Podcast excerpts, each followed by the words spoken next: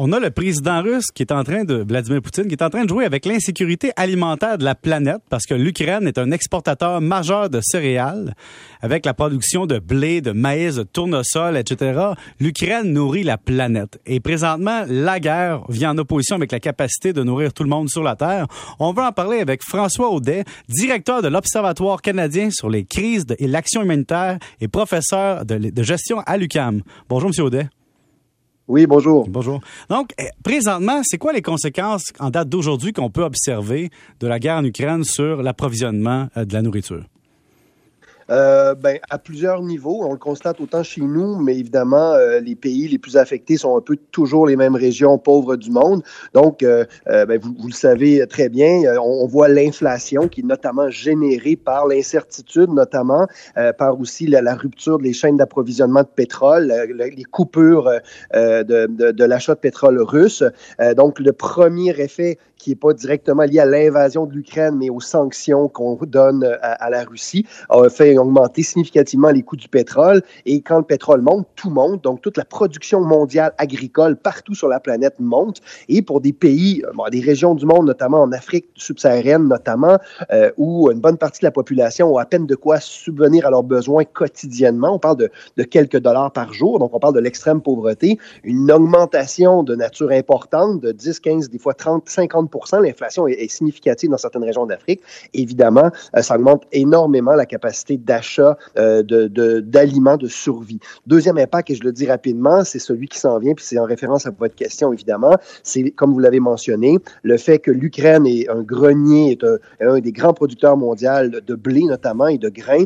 Euh, il y a un embargo actuellement de la Russie, fermeture des ports, on le sait, de l'Ukraine, et euh, la Russie empêche l'Ukraine d'exporter euh, ses grains, ce qui évidemment fait augmenter davantage les prix du, du, du blé et des aliments sur la terre, d'une part, et aussi euh, diminue aussi euh, plusieurs régions du monde à avoir euh, ces grains-là, ce blé-là, notamment plusieurs pays d'Afrique et d'Asie. Depuis le début du conflit, on est pris comme Nord-Américains à regarder ça passivement, à se dire qu'est-ce que les États font, qu'est-ce que les dirigeants font? Et qu'est-ce qu'on peut faire? Et on nous répond, ben, l'Ukraine ne fait pas partie de l'OTAN, on n'a pas autorité, ça créerait une deuxième crise beaucoup plus grande. Donc, qu'est-ce qu'on fait avec la rupture alimentaire. Est-ce qu'on peut se dire, comme autre pays, faut se mettre tout de suite sur des plans pour compenser en produisant plus des choses qu'on ne produisait pas, ou on attend simplement le règlement du conflit?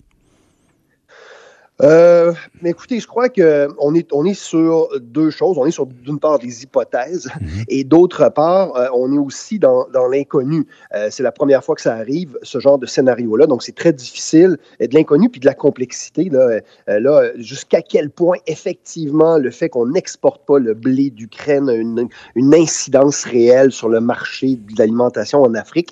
Les, les, les causalités sont très complexes. C'est pas toujours évident à faire. Il y a beaucoup de gens évidemment, beaucoup d'industries qui profitent hein, de, ce, de ce narratif inflationniste-là sans pour autant vraiment euh, qu'il soit corrélé à une réelle. Alors, il faut faire extrêmement attention entre ce que certains groupes de pression pourraient espérer, notamment les producteurs dans le monde, parce qu'ils -hmm. disent, ben, tant mieux si les prix montent pour nous, euh, et les nôtres aussi, il ne faut pas, faut pas se leurrer, euh, et, euh, et, évidemment, les instances réelles et ce qu'on peut faire comme État. Alors, pour répondre simplement à votre question qui soulève beaucoup d'enjeux complexes, je voudrais attendre la fin du conflit, à mon avis, c'est c'est vraiment pas une solution, ne sachant pas quand euh, et si même un jour ça va finir, étant donné les tensions qui existent depuis des années et qui vont continuer. Euh, mais c'est sûr qu'il y a des choix à faire. Il y aura des choix à faire parce que si le conflit perdure, c'est clair que l'incidence va être réelle. Donc, ça ne sera pas juste euh, dans le narratif euh, du marketing de la production alimentaire mondiale, mais clairement, il va y avoir, et on le voit sur le marché, sur certains produits en Asie, entre autres en Égypte, on, le voit déjà au Nigeria aussi, on voit qu'il y a une corrélation. C'est encore, je dirais, par, par petites régions et, et par petites chaînes d'approvisionnement, mais sur le moyen terme, c'est-à-dire dans les prochains mois, lorsque ça va continuer, c'est clair qu'il va y avoir une incidence. Après, les choix de nos États, c'est produire plus, évidemment. Et pour vous donner quand même rapidement une idée, sur la planète, on produit 30 d'aliments de trop pour nourrir tout le monde. Donc, on a quand même un garde-manger qui est assez plein, qui déborde. D'ailleurs, il y a du gaspillage, mais qui est mal réparti. Alors, c'est une question de répartition, c'est une question de solidarité internationale et de savoir si nous, si on est prêt à, à moins avoir de nourriture sur nos tablettes inutilement euh, et à, investir dans euh, d'autres productions agricoles, pas juste chez nous, notamment sur d'autres territoires, entre autres euh, en Afrique et en Asie. J'ai étudié à, l'époque, euh, de façon personnelle, à l'université en 1998-99, puis à cette époque-là, on nous vantait la théorie des avantages comparatifs. On nous disait, il y a des pays qui doivent exporter certaines choses, fabriquer certaines choses, et il y a des pays qui doivent les acheter. Et la mondialisation étant basée depuis ce temps-là sur du juste à temps et tout ça, on nous disait dans le fond, voici la solution magique pour les, pays. Et là, ce conflit-là nous met en pleine face que la mondialisation, ben, ça a ses limites, non seulement au niveau de l'argent, euh, de la capacité de livrer, mais au niveau politique. Est-ce que vous pensez qu'on arrive à un schisme, un moment dans l'histoire où on va démondialiser pour se, se désexposer à un risque du genre? Ben, c'est une excellente question et, euh, en fait, on est déjà hein, dans la démondialisation un peu. Euh, je crois qu'évidemment, la mondialisation va se continuer, mais euh, les, bases théoriques que vous exposez là, dans théorie de l'économie notamment, théorie en général, c'est basé sur la bonne foi et les bonnes intentions. Hein. Donc, si tout le monde joue le jeu, ça fonctionne. mais comme tout est politique et comme tout devient évidemment instrumentalisé par des groupes de pression, l'équilibre des marchés ne se fait pas aussi aveuglément qu'on pourrait l'espérer malheureusement. Il y en a qui abusent, euh, évidemment, on sait très bien, de pays qui n'ont pas de, capacité, ne serait-ce que dans la négociation, de capacité de production, etc.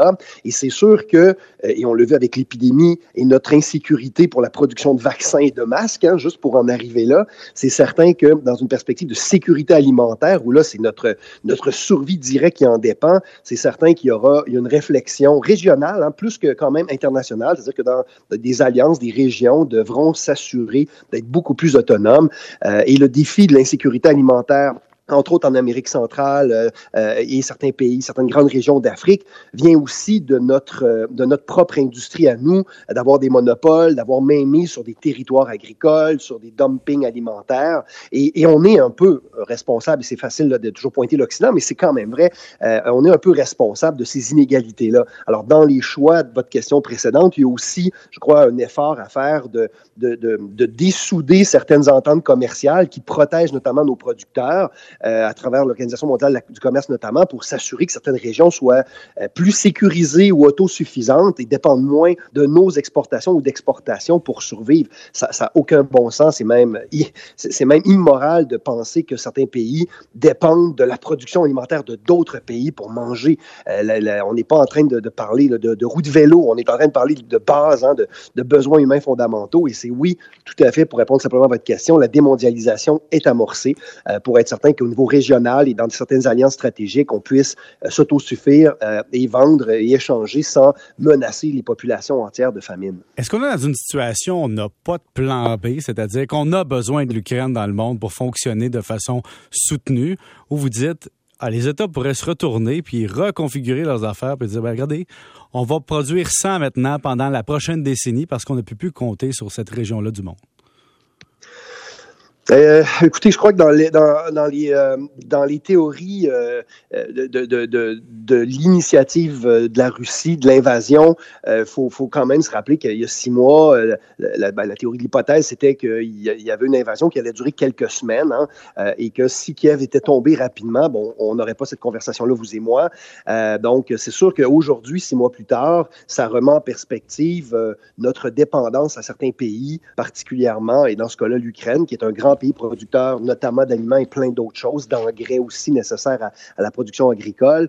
Euh, donc, euh, oui, mais au niveau alimentaire, comme au niveau d'ailleurs sanitaire avec l'épidémie, on peut pas se retourner sur un dixaine. On peut pas arriver en disant, on va transformer des, euh, je sais pas moi, des, prairies qui sont en jachère en, en, production agricole efficace. Ça prend évidemment non seulement des années, voire même une industrie qui se met en place. C'est long. Là, alors, je crois que ça va faire réfléchir. Évidemment, des régions comme nous, euh, on, ici au Canada, où nous-mêmes, on a des surplus agricoles, on n'en souffrira pas trop. On ne devrait pas en souffrir d'ailleurs. On va le voir sur nos prix des aliments dans nos épiceries, c'est déjà commencé. Mais euh, pour beaucoup de gens, et là, il faut se mettre dans, une perspective internationale, tous les humains, c'est pas pareil. Euh, il y en a qui sont, sont au mauvais endroit au mauvais moment et qui, eux, vont vraiment subir, cet impact-là. Et, j'espère qu'on apprendra de l'histoire l'importance de la solidarité internationale, oui, de notre, de notre insécurité dans nos échanges, mais aussi de s'assurer que si quelque chose survient comme ça, ben, qu'on va être solidaire avec le reste du monde euh, à travers nos surplus notamment. Donc, c'est l'utilisation de la faim comme arme de guerre finalement. Merci, Monsieur Audet, d'avoir participé à l'émission. Ça me fait plaisir. Au revoir. C'était François Audet, directeur de l'Observatoire canadien sur les crises et l'action humanitaire et professeur à l'École des sciences de la gestion de l'UCAM.